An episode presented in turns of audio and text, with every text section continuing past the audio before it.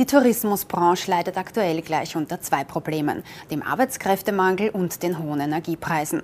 Um die hohen Energiepreise abzufedern, hat Bundeskanzler Karl Nehammer weitere Hilfszahlungen für Unternehmen angekündigt. Aber wird davon auch die Tourismusbranche profitieren? Und wie will man den Arbeitskräftemangel in den Griff bekommen? All das habe ich die Tourismusstaatssekretärin Susanne Kraus-Winkler in einer neuen Ausgabe von ATV aktuell im Fokus gefragt. Dann würde ich gerne mit einem Thema beginnen, das uns alle betrifft und unter dem auch die Tourismusbranche leidet, die hohen Energiepreise. Da hat es ja im September jetzt schon einen Energiekostenzuschuss gegeben, also der wurde präsentiert. Und jetzt hat Bundeskanzler Karl Nehammer angekündigt, dass es noch vor Weihnachten einen neuen Energiezuschuss geben wird. Wird die Tourismusbranche davon profitieren? Der neue Energiekostenzuschuss soll ähnlich wie der, der von Februar bis Ende September gültig war, ähm, konstruiert sein. Das heißt, äh, da wird die Tourismusbranche ziemlich sicher auch wieder davon profitieren.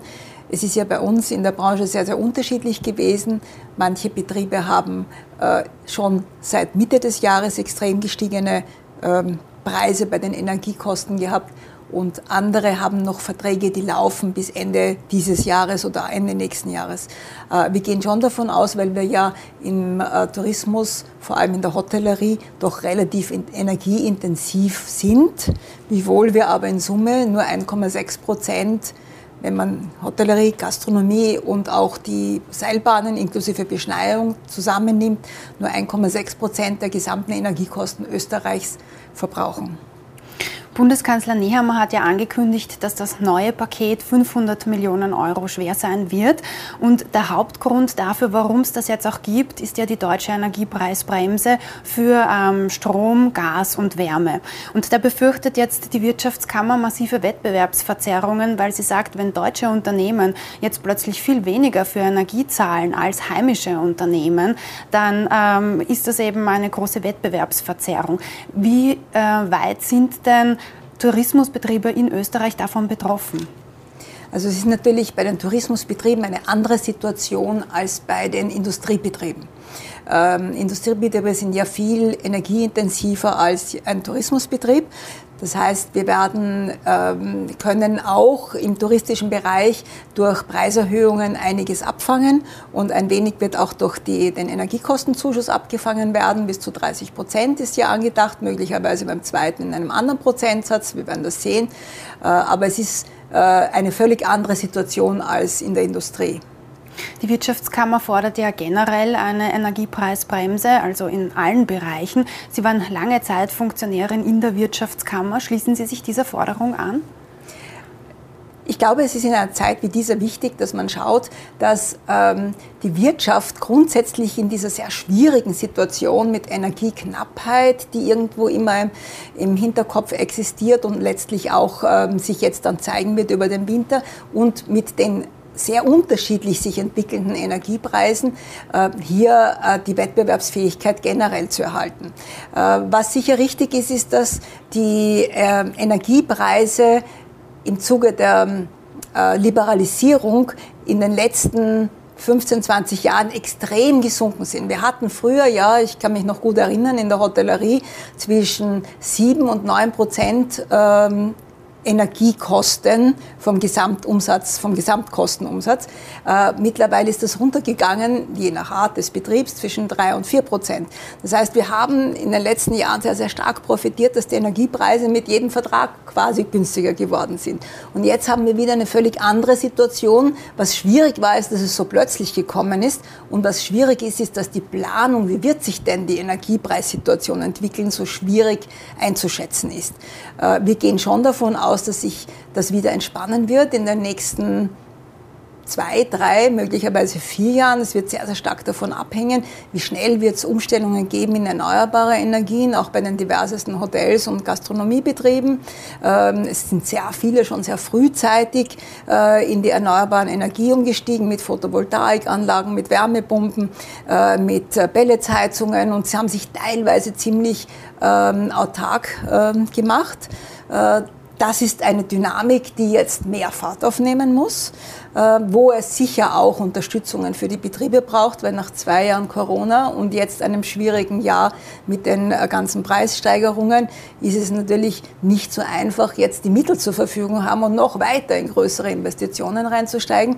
Aber es wird sicher notwendig sein, dass wir jetzt da eine Strategie in diesen Umstieg ganz, ganz stark äh, entwickeln. Aber höre ich das richtig heraus, dass Sie der Forderung der Wirtschaftskammer, dass es eine, eine breite Energiepreisbremse gibt, also für Strom, Gas und Wärme generell für Unternehmen, dass Sie das jetzt nicht unbedingt fordern? Soviel ich informiert bin, wird der neue Energiekostenzuschuss wahrscheinlich auch etwas breiter aufgestellt sein. Das heißt, es wird da und dort ähm, sicherlich die Möglichkeit geben, über das, was jetzt äh, gefördert wird von den Energieträgern, auch noch einen Schritt weiter zu gehen. Ähm, ich versuche in der nächsten Zeit mit äh, meinem Bundesminister, der dafür auch zuständig ist, mit Martin Kocher, äh, Bundesministerium für Wirtschaft und Arbeit, ähm, auch natürlich darüber zu sprechen, welche Energieträger aus der touristischen Perspektive wichtig sind. Aber wie gesagt, wir haben schon 54 Prozent äh, Anteil erneuerbaren Energien im Tourismus und ähm, das ganze System, wie viel Wasserkraft ähm, äh, erzeugt, welchen Strom für wen, äh, hängt derzeit ja auch noch ein bisschen von der Preisfindung und dem Merit-Order-System zusammen. Äh, sonst könnten wir in Österreich, wo wir schon einen sehr hohen Anteil an, an Strom aus Wasserkraft haben, wahrscheinlich äh, diesen Strom noch intensiver im eigenen Land verwenden. Aber wenn Sie sagen, es wird ein bisschen über das hinausgehen, was es bisher schon gegeben hat, heißt das dann, dass sich dann die äh, Unterstützungen auf Strom beispielsweise und Gas beziehen und vielleicht auch auf andere äh, Wärmeträger? Das kann ich Ihnen leider nicht beantworten, weil ich habe diese Informationen noch nicht. Im September wurde ja bereits ein Energiekostenzuschuss für Unternehmen präsentiert mit einem Volumen von 1,3 Milliarden Euro. Da hat jetzt äh, die SPÖ kritisiert. Sie hat gesagt, es haben sich 80.000 Unternehmen bisher dafür angemeldet, aber allein im Tourismus gäbe es 90.000 Betriebe. Hat man da die Unternehmen nicht gut genug informiert? Also 90.000 Betriebe muss man differenziert betrachten. Wir haben im Tourismus rund 40.000 bis 45.000 Privatzimmervermieter von diesen 90.000 und wir haben rund 60.000, die im gewerblichen Bereich tätig sind. Wir haben dann Hotellerie und Gastronomie nochmal getrennt. Wir haben circa 16.000 Hotelleriebetriebe und wir haben circa ähm, äh, 45 oder 40.000 äh, Gastronomiebetriebe in Österreich und jeder hat eine unterschiedliche ähm, Situation. Das heißt, ich äh, und es gibt noch dazu äh, Betriebe, die nur saisonal geöffnet sind, die nur im Sommer geöffnet haben und solche, die nur im Winter geöffnet haben, die, die an beiden Saisonen äh, geöffnet haben. Äh, ich gehe mal davon aus, dass die alle, die erstens in das Schema hineinfallen, mit den 3% Anteil Energiekosten und zweitens auch ähm, schon Verträge haben, die wesentlich höhere Energiekosten für sie bedeutet haben, dass die sich äh, gemeldet haben, beziehungsweise wir haben ja jetzt eine Verlängerung der Anmeldefrist für den ersten äh, Teil dieses Energiekostenzuschusses, dass die das noch nachholen werden. Ausbezahlt ist der Energiekostenzuschuss bisher ja noch nicht worden.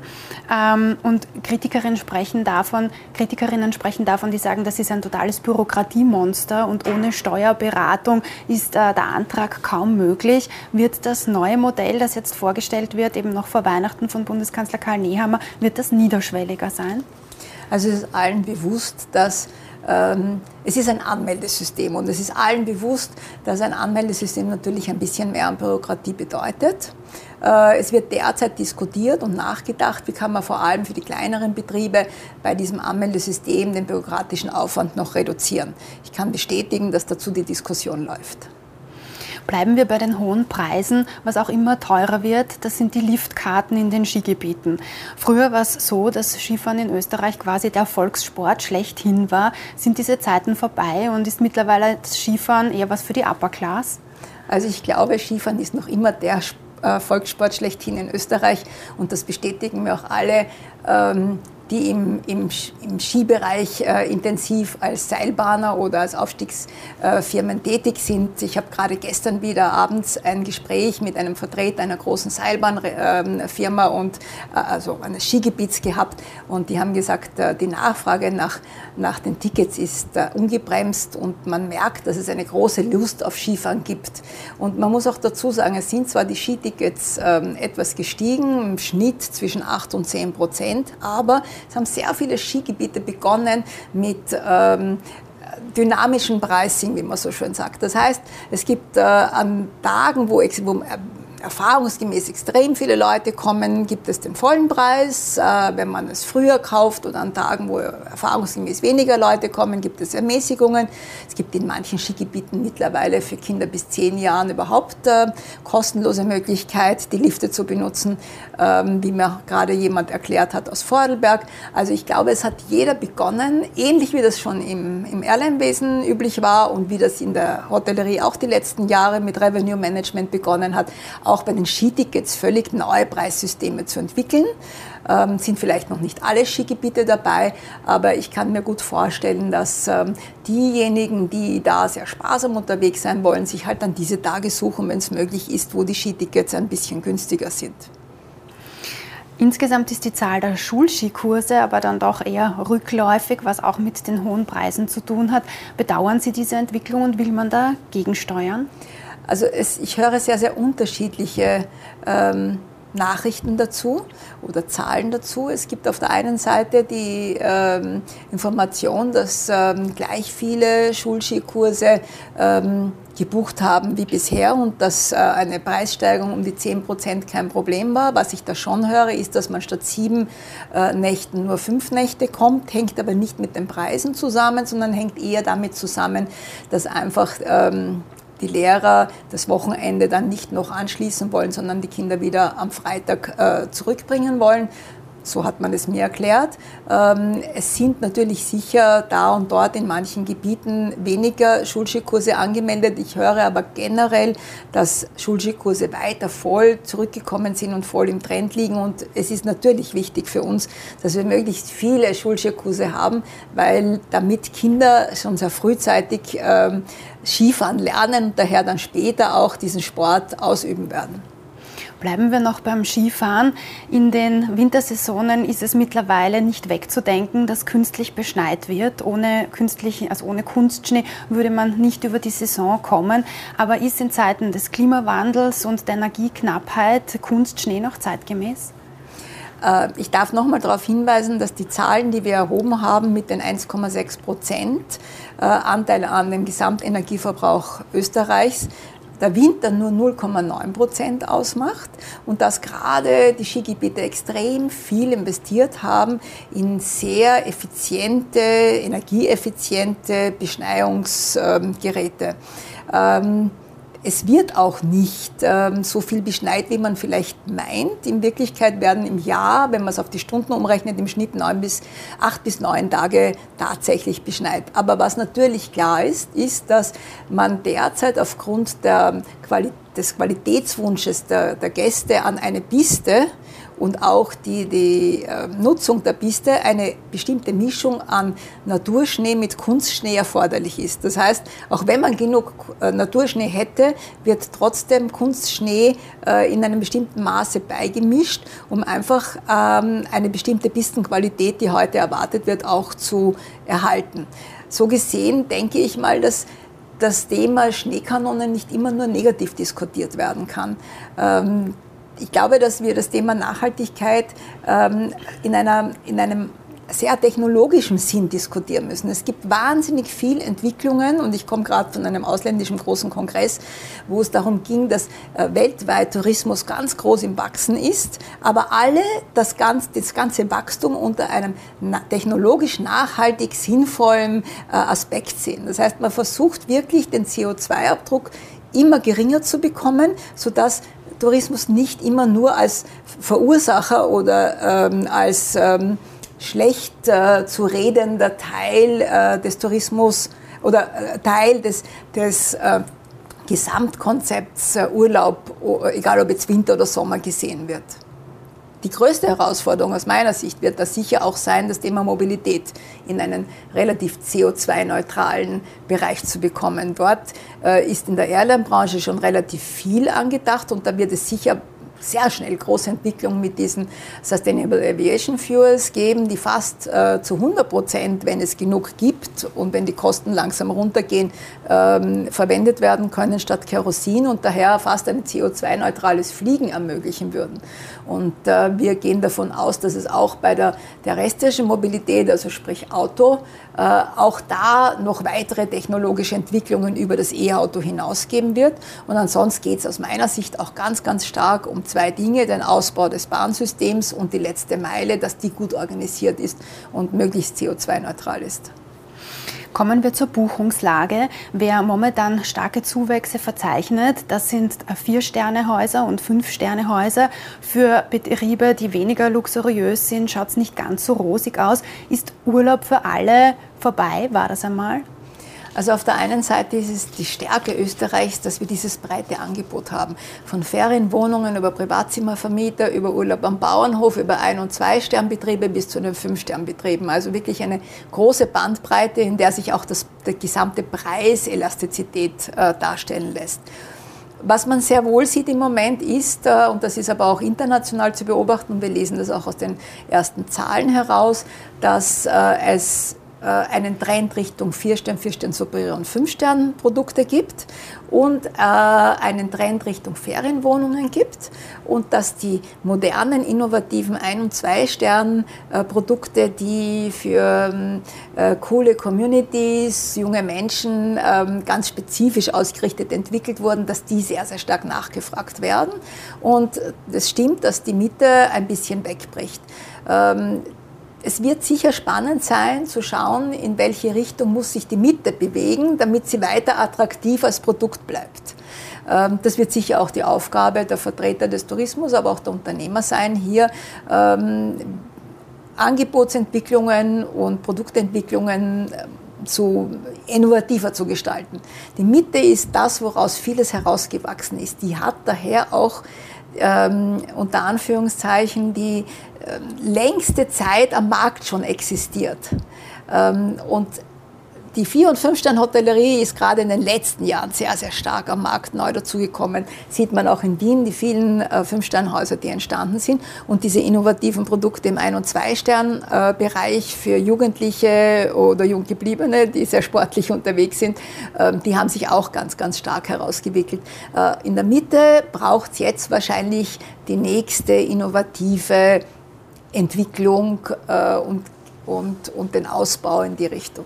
Was schließen Sie daraus, dass sich ähm, Menschen, die die Mitte früher konsumiert haben, sozusagen, dass die vielleicht gar keinen Urlaub mehr machen, weil sie sparen aufgrund der hohen Inflation? Nein, die gehen zum Beispiel in ein interessantes, äh, innovatives Ein- und Zwei-Stern-Hotel, äh, weil sie gerade in einem bestimmten Alter sind, wo das perfekt passt, oder weil sie gerade kleine Kinder haben in einer Ferienwohnung, äh, oder weil sie sich gerade was Besonderes gönnen wollen, äh, in eine äh, Kategorie drüber und streichen vielleicht ein paar Tage oder machen ein bisschen weniger Urlaub. Also jeder sucht für sich sehr, sehr individuell zu seiner Lebensart und zu seinen Wünschen passend gerade ähm, äh, den richtige, die richtige Möglichkeit ähm, äh, in der Beherbergung.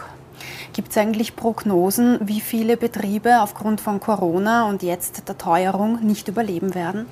Nein, es gibt keine Prognosen, ähm, weil wir ja eigentlich erst das erste Jahr jetzt nach Corona haben, wo im Grunde genommen der Tourismus sehr, sehr schnell und sehr, sehr gut zurückgekommen ist. Wenn man sich die Zahlen von diesem Jahr anschaut, ich kann Ihnen bis jetzt die Zahlen bis Oktober sagen, November ist zwar schon vorbei, die Zahlen kommen aber voraussichtlich in ähm, zwei Wochen, eineinhalb Wochen, äh, sieht man sehr schön. Wir haben einen Sommer, der nur mehr 1,4 Prozent hinter dem Sommer 2019 lag und 2019 war eines unserer besten Jahre. Und wir haben ähm, bis jetzt bei Ende Oktober circa 121 Millionen Nächte. Da fehlen uns nur mehr circa 11 Millionen Nächte zu 2019 und die kommen zu einem relativ großen Teil noch aus dem Städtetourismus äh, und ein bisschen auch noch aus der Wintersaison, weil wir ja im Jahr 2021 sehr spät gehört haben, dass wir nach dem Lockdown zu Weihnachten aufsperren dürfen. Und daher war der Beginn der Wintersaison vor allem im Jänner ähm, noch ein bisschen zäh. Man war sich nicht sicher, wird offen bleiben oder nicht. Ähm, und danach war das dann eine sehr schöne Wintersaison. Es hat auch viel Schnee gegeben und ein prachtvolles Wetter. Das heißt, die Wintersaison ist auch lange gegangen. Aber wir sehen sehr, sehr schön, dass wir eigentlich ein, in Österreich ein sehr schnelles Recovery äh, im touristischen Bereich hatten. Und wir gehen davon aus, dass wir maximal die 10 Prozent unter dem, äh, unter dem Jahr 2019 bleiben werden. Und wenn das so weitergeht, dann sind wir sehr, sehr zuversichtlich, dass das Produkt Österreich einfach sehr beliebt ist und auch sehr angenommen wird. Ein zweites Thema neben der Teuerung, unter dem die Tourismusbranche auch sehr leidet, das ist der Arbeitskräftemangel. Allein in Tirol fehlen 1000 Saisonniers. Teilweise müssen Skihütten einen Tag äh, pro Woche einen Ruhetag einlegen, weil sie keine Arbeitskräfte haben. Das wäre früher undenkbar gewesen. Jetzt fordert die Wirtschaftskammer hier rasch ein Maßnahmenpaket. Wann wird denn das kommen? Also wir diskutieren gerade derzeit äh, mit dem Koalitionspartner eine Ausweitung des äh, Saisonier, äh, der Saisonierzahl. Äh, wir haben derzeit in Österreich 3000, äh, also ein Saisonierkontingent von 3000. Wir haben dazu dieses neue Stammsaisonierregelung. Da gibt es in etwa knapp 1000, die quasi aus dem Saisonierkontingent in der Stammsaisonier-Status gewechselt sind. Und wir haben circa 2400, 2500 ukrainische Vertriebene, die im Tourismus arbeiten. Wir haben aber, man muss sich den gesamten Arbeitsmarkt im Tourismus anschauen. Wenn man Beherbergung, Gastronomie zusammennimmt, haben wir je nach Saison zwischen hm, knapp 200.000 bis zu Saisonspitzen 240.000 Mitarbeiter. Und von denen sind circa ähm, 54 Prozent äh, aus dem Ausland und circa 46 Prozent aus Österreich. Ähm, da macht dieses Saisonnier-Kontingent mit seinen 3000 ähm, Plätzen im Verhältnis einen, einen marginalen äh, kleinen Anteil aus. Äh, es ist richtig, dass ähm, in ganz Europa, aber eigentlich auch weltweit, aber vor allem auch in ganz Europa ein Arbeitskräftemangel generell herrscht. Es ist richtig, dass wir in einem totalen Veränderungsprozess, was Arbeit betrifft, sind, teilweise durch Corona auch befeuert. Ähm, wir haben sogar mehr Mitarbeiter im Tourismus derzeit beschäftigt, als wir das 2019 hatten, und zwar durchgehend alle Monate. Wir haben weniger Arbeitslose im Tourismus als 2019 noch und wir haben mehr offene Stellen als 2019. Tourismus ist gewachsen, Tourismus ist qualitativ hochwertiger geworden, Tourismus ist ähm, komplexer geworden. Die Produkte im 4- und 5-Stern-Bereich mit Spa und mit allem, äh, allen Zusatzangeboten sind einfach äh, viel komplexer geworden. Daher werden mehr Mitarbeiter benötigt und die sind derzeit nicht am Arbeitsmarkt. Das heißt, wir werden uns auf der einen Seite, und damit haben wir uns im Staatssekretariat schon im Oktober auseinandergesetzt, bei einem Stakeholder-Gipfel versuchen müssen, auf, an allen Schrauben zu drehen. Das ist ähm, Verbesserung der Qualifizierung der Mitarbeiter. Das, da geht es auch um wieder mehr Lehrlinge, mehr Tourismusschüler, äh, Quereinsteigerangebote. Ähm, wir, wir beschäftigen uns mit dem Attraktivieren. Da geht es vor allem auch um Kinderbetreuung, um bessere Mitarbeiterquartiere, ähm, auch um dem Verständnis bei den Unternehmen, dass die Generation, die jetzt im Tourismus arbeitet und vor allem auch die, die kommen wird, äh, dass die einfach eine andere Verständnis von, von Führungsstil, von ähm, Unternehmenskultur haben, als das vielleicht vor 20 oder 15 Jahren noch der Fall war. Ähm, das heißt, dieser Wechsel von dem Verständnis, wie man ähm, im Tourismus früher Arbeit organisiert hat und dem Verständnis, wie man in Zukunft Tourismus, äh, Arbeit im Tourismus organisieren muss. Diesen Wechsel, in dem sind wir mittendrin. Äh, und dazu kommt eben der demografische Wandel und die generelle, der Gesellschaftswandel. Und das Ganze macht es gerade nicht sehr einfach. Aber Sie haben gesagt, die Zahl der Saisonniers soll angehoben werden. Um wie viel? Äh, das ist eine sehr, sehr schwierige Frage. Ich hätte eigentlich lieber, dass ähm, Werkzeuge, die wir jetzt geschaffen haben, wie zum Beispiel die Rot-Weiß-Rot-Karte, die ja auch einen qualifizierten Zuzug ermöglichen sollte, dass diese Rot-Weiß-Rot-Karte, die jetzt mit 1. Oktober sogar noch verbessert wurde und wo jetzt auch die Mangelberufe Koch und, und, und äh, Kellner dazugekommen sind österreichweit, dass die vielleicht Schritt für Schritt sogar noch ähm, äh, mehr ausgebaut wird, noch an, mehr angepasst wird an die Bedürfnisse, dass vielleicht zusätzliche Sprachen, nicht nur Deutsch und Englisch, sondern auch Französisch dazukommen. Tourismus ist eine Branche, die ist international. Sie brauchen einfach ähm, Sie, Sie, müssen mehr Sprachen anerkennen. Und man muss auch dazu sagen, wenn Sie heute einen griechischen Koch haben, der kein Wort Deutsch kann, dann kann der in, innerhalb der EU jederzeit arbeiten. Wenn Sie aber heute über die Rot-Weiß-Rot-Karte jemand reinholen wollen, der äh, nicht ausreichende Deutschkenntnisse hat, dann wird er nicht hereinkommen können. Das passt auch irgendwie nicht zusammen. Also wenn wir den Arbeitsmarkt äh, aus Drittstaaten noch ein bisschen ähm, flexibler gestalten wollen, dann müssen wir vielleicht die eine oder andere Schraube noch drehen. Aber zu dem, zu dem Thema Saisoniers, es werden jetzt äh, in Summe noch circa 1000 ähm, sind noch 1000 Anträge über ganz Österreich äh, draußen, die noch nicht bedient werden konnten aus dem Saisonierkontingent. Wir müssen halt mal schauen, ähm, was da noch möglich ist. Es ist schon relativ spät äh, für den Saisonbeginn, der ja schon gestartet hat. Ähm, und es ist immer die Gefahr, dass dann die Mitarbeiter nicht mehr lange warten, weil sie werden überall benötigt aus den Drittstaaten. Ähm, ja, es wäre auch gut gewesen, wenn manche Dinge ein bisschen früher schon bekannt geworden wären. Wir haben erst Ende November erfahren, dass es wahrscheinlich doch mehr Saisonnier-Kontingent braucht. Aber das heißt, Sie haben gesagt 3000, das heißt noch einmal um 1000 soll es erhöht werden oder diese 1000 gibt es schon? Also der Wunsch der Wirtschaft ist derzeit, das Kontingent für Tirol um ca. 600 zu erhöhen und die anderen Bundesländer haben noch kleinige Zahlen eingemeldet, sodass man in etwa bei 1000 wäre. Also das, und ist das schon realistisch, weil Sie haben gesagt, in der Koalition wird das äh, gerade beraten. Ich nehme an, der grüne Koalitionspartner wird nicht dagegen sein, oder? Äh, ich würde das so ausdrücken, der grüne äh, Koalitionspartner, den sein Hauptaugenmerk liegt nicht auf der Saisonarbeit, sondern auf der Jahresarbeit. Und äh, wie immer hat jeder Wünsche, auch in Bezug auf Arbeitsentwicklungen und Arbeitsmarktsituationen. Und ähm, äh, wo man Zustimmung braucht, das ist wie in einer Familie, hat der andere natürlich, ähm, ist der andere natürlich mit seinen Wünschen dann beschäftigt und dann muss man evaluieren, was ist davon machbar weil das Ganze ja immer doch unter Anführungszeichen relativ kurzfristig dann kommt. Und, und kurzfristig ist das alles immer etwas schwieriger, als wenn man das in Ruhe vorbereiten kann. Aber das heißt, es ist damit zu rechnen, dass es hier zu einer Ausweitung kommt? Wir sind bemüht. Ähm, kommen wir nochmal zur Rot-Weiß-Rot-Card. Da haben Sie angesprochen, also es hat so geklungen, Ihr Wunsch wäre es, wenn es hier Erleichterungen gäbe, also dass äh, Menschen leichter nach Österreich kommen könnten, wenn sie im Tourismus arbeiten wollen. Ähm, ist das realistisch? Wird es da bald eine Änderung geben? Also ich laufe gerade dafür, ein bisschen, äh, um Verständnis dafür noch zu äh, bekommen. Es ist richtig, wir haben ja erst mit Oktober diese neue Rot-Weiß-Rot-Karte mit dem neuen Punktesystem bekommen und es ist immer schwierig, wenn etwas schon ähm, äh, neu gemacht wurde und angepasst wurde, noch weitere Anpassungen zu fordern. Ähm, wir sind aber in einer so dynamischen Zeit, vor allem was den Arbeitsmarkt betrifft und was die Gesellschaftsentwicklung betrifft, dass man manchmal vielleicht da und dort dann ähm, doch noch über Anpassungen nachdenkt. Und äh, gerade im touristischen Bereich, wo wir doch so viele internationale äh, Menschen weltweit haben, äh, wäre es natürlich sinnvoll, über bestimmte Dinge nachzudenken. Und was mir persönlich ein besonderes Anliegen ist, ist die Digitalisierung der Rot-Weiß-Rot-Karte. Derzeit wird alles noch analog äh, eingereicht, äh, beurteilt und dann von A nach B geschickt und das dauert alles. Ich glaube, in Zeiten wie diesen wäre es gut, wenn wir möglichst schnell äh, die Anträge und die Abwicklung der Anträge über digitale Tools ermöglichen könnten.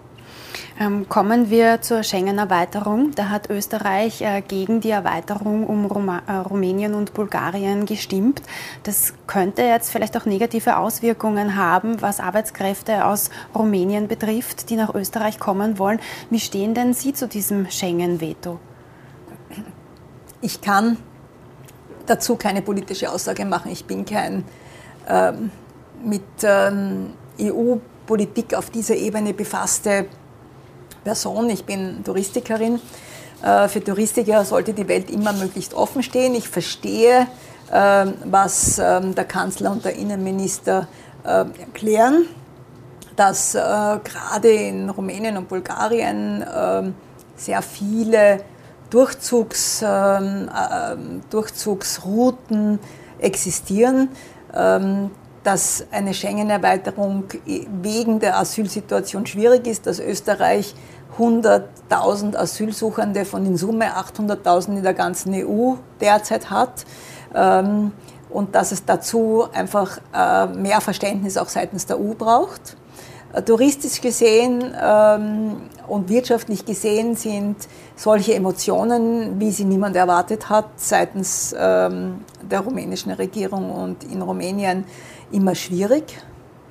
Ähm, wir haben in, aus Rumänien circa eine Million Nächtigungen in Österreich. Das sind 0,7 Prozent der Gesamtnächtigungen.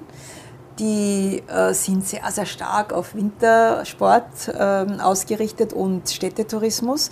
Also gerade jetzt, wo die Wintersaison beginnt. Ich höre auch von ersten Stornierungen. Wir hoffen sehr, dass sich das möglichst bald wieder beruhigt, weil gerade zwischen Österreich und Rumänien hat es traditionell und historisch immer gute Verbindungen gegeben. Immer mehr Hoteliers würden gerne Asylwerberinnen und Asylwerber einstellen und sie hoffen hier auf Kooperationen durch das mit dem AMS, dass hier Kontakte geknüpft werden. Führen Sie diesbezüglich Gespräche? Ähm, also Asylwerber können nach drei Monaten nach einer Prüfung durch das AMS, einer Bedarfsprüfung durch das AMS in Österreich arbeiten. Risiko ist natürlich immer da, wenn der Asylantrag dann nicht bewilligt wird, dass der dann den Arbeitsplatz wieder aufgeben muss. Äh, Asylberechtigte können in Österreich ähm, ohne eine Prüfung ähm, arbeiten, vor allem wenn sie über das AMS vermittelt werden, wo, wo ich sehr wohl ähm, Handlungsbedarf sehe, ist bei dem Thema Vermittlung, dass hier einfach ähm, stärkere Vermittlungstätigkeit gemacht werden. Ich denke, dann äh, könnten wir sicher die eine oder andere äh, Position damit besetzen. Ähm, da kann ich Ihnen nur versichern, dass ich mich sehr, sehr bemühe und ich habe auch heute etliche Telefonate dazu geführt, dass es hier zu einem intensiveren äh, Vermittlungsintensität kommt. Und sind Sie auch dafür, dass man diese Drei-Monats-Grenze gleich ganz abschafft? Da gibt es ja auch immer wieder Forderungen, dass man den Zugang zum Arbeitsmarkt für Asylwerberinnen und Asylwerber noch weiter erleichtert. Wie stehen Sie dazu? Also ohne jetzt wirklich dazu eine Expertise zu haben, würde ich jetzt aus dem Bauch sagen, bei jemand, der nach Österreich kommt, äh, ist es wahrscheinlich schon sinnvoll abzuwarten. Äh, drei Monate äh, bleibt er hier, bleibt er nicht hier. Ähm, na, wo, wohin orientiert er sich? Ähm, was macht Sinn? Mit ihm, es ist, bedeutet ja auch Aufwand, wenn man jemanden vermittelt oder versucht, in den Arbeitsmarkt zu integrieren. Also ich glaube, dass diese drei Monate ähm, schon gewissen, einen gewissen Sinn haben.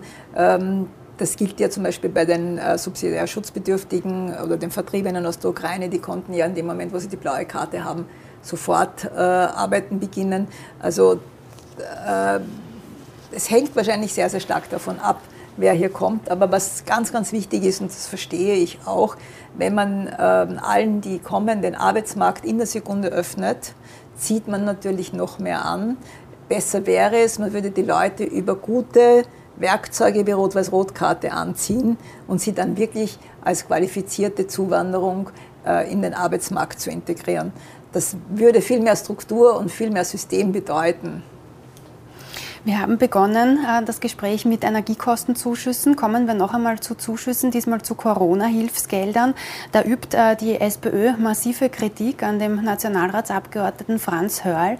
Sie sagt, ähm, hier liegt ein klassischer Fall von Überförderung vor, weil äh, der Hotelier und Seilbahnchef insgesamt 1,5 Millionen Euro an Corona-Hilfen erhalten haben soll. Und die SPÖ sagt, und das, obwohl er im ersten Jahr seinen Gewinn von 380.000 100.000 Euro auf 1,7 Millionen Euro hat steigern können.